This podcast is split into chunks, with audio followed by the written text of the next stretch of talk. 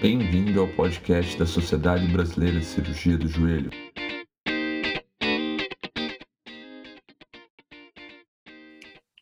Olá, no SBCJ Podcast de hoje, nós vamos estar recebendo o Dr. Vitor Barion de Marília, diretor da SBCJ, e vamos estar avaliando o estudo que foi publicado na American Junior Sports Medicine, intitulado Avaliação Epidemiológica de Lesões Meniscais em Rampa em 3.214 joelhos com lesão do cruzado anterior, do banco de dados do grupo de estudo Santi. Vitor, uh, queria um pouco já te dar uma, uma missão um pouco mais complicada. Eu queria que você fizesse um pequeno resumo aí do, do desenho, do estudo, de uma forma rápida, para aquelas pessoas que ainda não tiveram a, a possibilidade de ler esse artigo. Então, tudo bem. Olá, Bonadil. Ah, é um prazer aqui a gente estar tá podendo bater um papo sobre a, a lesão em rampa. Ah, nesse artigo aí, que eles procuraram avaliar a epidemiologia das lesões tipo rampa, ah, o objetivo principal desse artigo era identificar quais eram os fatores de risco para lesão em rampa, nessa série aí de 3.200 pacientes que submetidos à reconstrução do LCA, e o fator secundário era identificar qual foi a taxa de relesão, de falha, né? Eles consideraram a falha da, da sutura da lesão em rampa como uma nova menissectomia da, da após sutura. Então, esses eram os dois objetivos de, desse artigo. E foi muito interessante que os principais fatores de risco que eles encontraram está de acordo com alguns outros artigos anteriores a esse que falam sobre a lesão em rampa, que é o sexo masculino, são pacientes abaixo de 30 anos, pacientes com uma lesão crônica do LCA. Ah, Existem alguns artigos que relacionavam que essa, esse índice de maior lesão em rampa acontecia até 20 meses pós a lesão, né? Mas esse artigo aqui não, ele encontrou até, avaliou até 60 meses e ele encontrou que quanto mais tempo se demora desde a lesão até a cirurgia do LCA, teve maior risco da, da incidência da lesão em rampa. É, cirurgias de revisão de LCA também. Ah, pacientes que apresentavam uma diferença na, que eles fazem pelo rolimeter, né, da frouxidão comparativa entre os dois lados maior que 6 milímetros, e pacientes que tinham associado a lesão do menisco lateral. Esses foram os principais fatores de risco que eles encontraram nessa avaliação. E em relação à menissectomia, ou seja, a falha da, da lesão em rampa, eles encontraram que foi de aproximadamente 10% de toda essa população. Mas teve um fator interessante que eles encontraram nesse artigo, foi que os pacientes que eles associaram à reconstrução do ligamento anterolateral uh, tiveram duas vezes menos risco de uma falha, ou seja, de necessitar de uma menissectomia após o reparo da lesão em rampa. Então, esse basicamente é, é a estrutura do resumo que foi estudado e encontrado nesse artigo. Excelente. E assim, a, a, com relação à prevalência dessa lesão em rampa, né, eles encontraram uma prevalência relativamente alta e, e é o que bate um pouco com a literatura.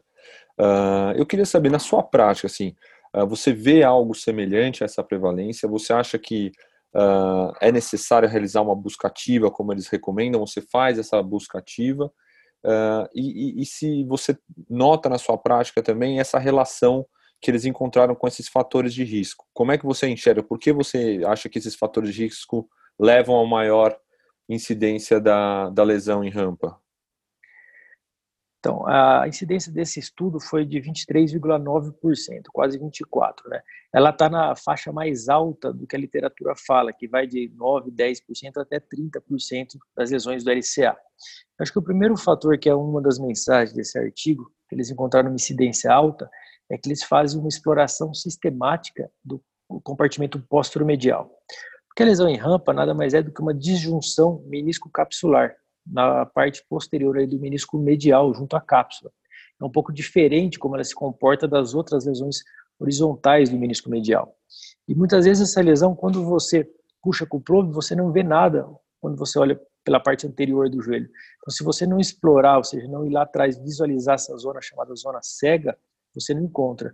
E esse artigo, por ele fazer uma é, investigação sistemática dessa região, talvez a incidência dele foi um pouco mais alta. E ele fala que além de visualizar com a câmera, ele entra com uma agulha pelo portal póstumo medial e faz um desbridamento dessas lesões.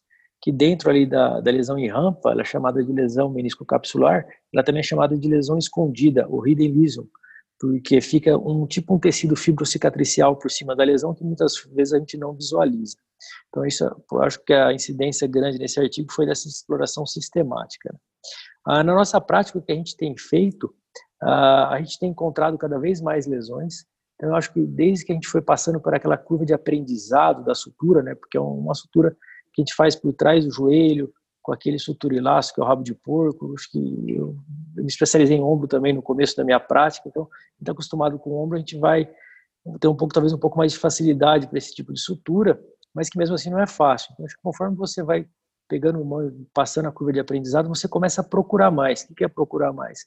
Se você puxou o menisco, achou que está um pouco anormal, mesmo que não tenha uma mobilidade muito grande, começamos a nossa prática aqui de procurar, ou seja, passar com o artroscópio na região póstero-medial e, para nossa surpresa, até aquela, aqueles casos que o menisco não se mexia muito, não tinha muito movimento, a gente encontrava algumas lesões até maior do que a gente estava esperando.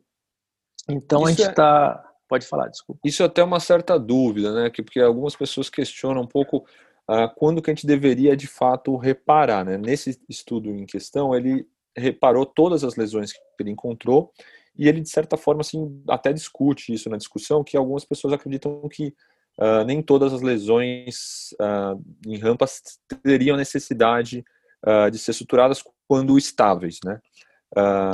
e esse trabalho não se propõe a isso e por isso não responde, mas eu acredito que isso é uma questão que a gente ainda tem aberto realmente na literatura, né?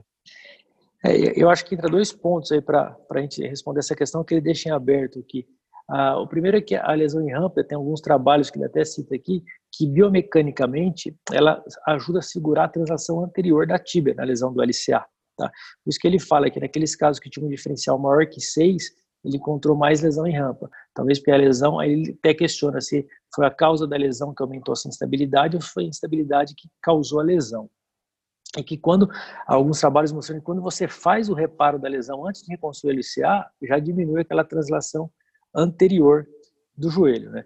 Agora, de questão de não reparar, é, várias pessoas que falam que talvez não devesse reparar aquelas lesões estáveis, se baseiam num trabalho que ele identificou, eu não vou lembrar o número de lesões, mas várias lesões em rampa. Ele passava com o artroscópio lá, identificava ela, ele entrava com o shaver pelo compartimento póstero-medial, fazia um desbridamento dessa lesão e deixava ela in situ. E mostrou um alto índice de cicatrização.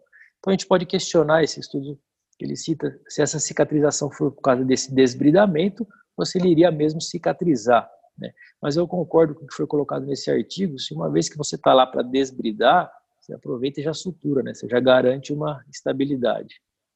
Perfeito. E acho que o outro achado bem significativo que você comentou, né, foi realmente uh, uma incidência de falha assim desse reparo, né, ou digamos assim a necessidade de uma segunda cirurgia para realizar uma menistectomia, uh, uma incidência menor naqueles pacientes que reconstruíram o ligamento anterolateral. Isso acredita-se, né, o autor coloca essa hipótese de que talvez o aumento da estabilidade rotacional protegesse esse menisco diminuísse essa incidência de novas lesões meniscais. Uh, você vê dessa forma que assim, esses pacientes que a gente identificaria essa lesão em rampa teriam então a indicação de fazer obrigatoriamente ou de uma forma mais incisiva a reconstrução do ligamento anterolateral? Ah, essa é uma, uma boa pergunta aí para a gente discutir, né, Bonadil? Porque o que a gente sabe da reconstrução do ligamento anterolateral, que ele ajuda no controle rotacional e tem trabalhos biomecânicos que ele diminui até 40% a carga sobre o LCA, não só na rotação, como nessa translação anterior também. Então, pode ser isso que eles têm encontrado nesse, nesse estudo, que a reconstrução do anterolateral associado diminui até duas vezes o risco de falha da lesão em rampa. Tá? E quando a gente vai estudar, um pouco fora desse artigo, o mecanismo real da lesão em rampa, é, acredita-se hoje que quando faz aquela translação anterior e a rotação interna da da lesão do LCA, ah, o semimembranoso falsa um contragolpe, ou seja, ele puxa para trás e ele está inserido próximo à cápsula do menisco medial e ele traciona esse menisco para trás a cápsula e rasga, que faz, seja lesão em rampa. Então, talvez a reconstrução do anterolateral possa estar protegendo tanto essa translação associada do LCA como da rotação e protegendo essas suturas. Então, ao meu ver, que os pacientes que a gente ver aqui por esse estudo, é o que a gente tem encontrado na nossa prática, são os pacientes de maior risco para lesão em rampa, normalmente são muito parecidos com os pacientes que nós indicamos a reconstrução do anterolateral. Então, acho que acaba já, pela indicação dos dois, acabam convergindo para o mesmo tipo da indicação. Mas eu acho que vale a pena se pensar assim, não só em rampa, até em outras estruturas de menisco, dependendo do grau de instabilidade, associar assim a reconstrução do ligamento anterolateral. E Vitor, fazendo uma última pergunta aí para a gente fechar esse episódio. Como que esse trabalho mudou sua prática clínica? Assim, de alguma forma, os resultados que o trabalho demonstrou mudaram a forma como você vê a lesão em rampa ou como você trata os pacientes que têm uma lesão em rampa? Sim, mudou sim, Bonadil. Primeiro porque a ressonância ela não é, ela tem uma ela tem uma moderada sensibilidade para avaliar essas lesões. Ou seja, tem, a gente tem muito falso negativo. Como a gente faz a ressonância com o joelho em extensão, muitas vezes essa lesão está fechada. A ressonância vem como normal e não é o que a gente encontra na prática clínica. Né?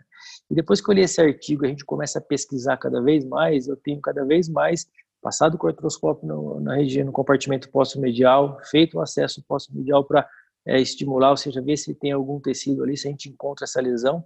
E para nossa surpresa, cada, cada, cada ano, quando a gente vai ver a nossa estatística, nós temos aumentado o número de lesão que a gente encontra e nós temos aumentado o número de sutura dessa lesão. E, consequentemente, vem do mesmo caminho o ligamento anterolateral. Normalmente, essa lesão eu concordo com, com os fatores de risco, né? os pacientes que têm essa lesão desse trabalho são os pacientes que a gente acaba indicando também o anterolateral. Então, quando a gente começa a olhar a nossa estatística, é, a maioria dos pacientes que a gente faz a sutura em rampa são os pacientes que a gente acaba é, fazendo sim a reconstrução do anterolateral associado. E é isso que eu tenho visto como mudança aí dos últimos 3, 4 anos para cá. Excelente, Vitor. Vitor, muito obrigado por participar desse episódio conosco. Uh, queria dar aí o, os parabéns pelas considerações, acho que ajudou muito o pessoal. E lembrando, pessoal, que quem tiver qualquer dúvida com relação, esse artigo foi, foi publicado na American Journal of Sports Medicine. Eu acho que é um artigo que, sem dúvida, para quem tem interesse no tema, vale a pena dar uma lida. E queria abrir aí, Vitor, para você fazer com as suas considerações finais e a gente terminar mais esse episódio. Não, eu queria agradecer aí a sua ajuda com os podcasts. Acho que está sendo muito interessante todos esses conteúdos que estão sendo criados em relação aos artigos científicos. E queria dizer que em relação à lesão em rampa, eu também era uma lesão que eu tinha minhas dúvidas no começo, mas que quando a gente começa a procurar ela, com certeza a gente vai acabar encontrando cada vez mais. E obrigado mais uma vez e estamos à disposição aí para discutir e conversar sobre menisco, LCA, joelho. Com isso, a gente termina mais um episódio do SBCJ Podcast e até o próximo episódio.